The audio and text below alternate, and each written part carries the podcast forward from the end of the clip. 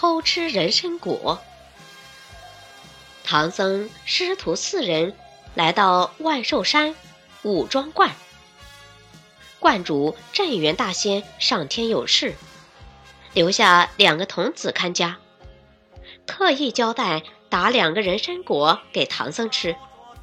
唐僧却把人参果当作婴儿不敢吃。八戒在一旁听到后，唆使悟空偷几个尝尝。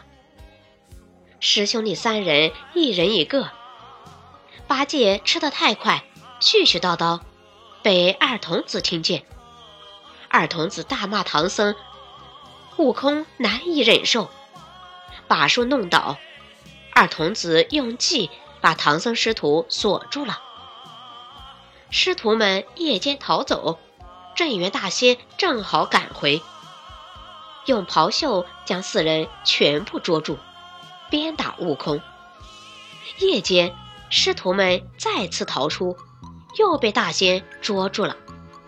悟空把石狮变成自身，将油锅砸穿，并与大仙说好，只要救活人参树就放人。悟空到天上。三岛寻找救树之法，没能找到，他又拜见观音菩萨，观音与他同来救活果树。镇元大仙开人参果会，款待众人，并与悟空结为兄弟。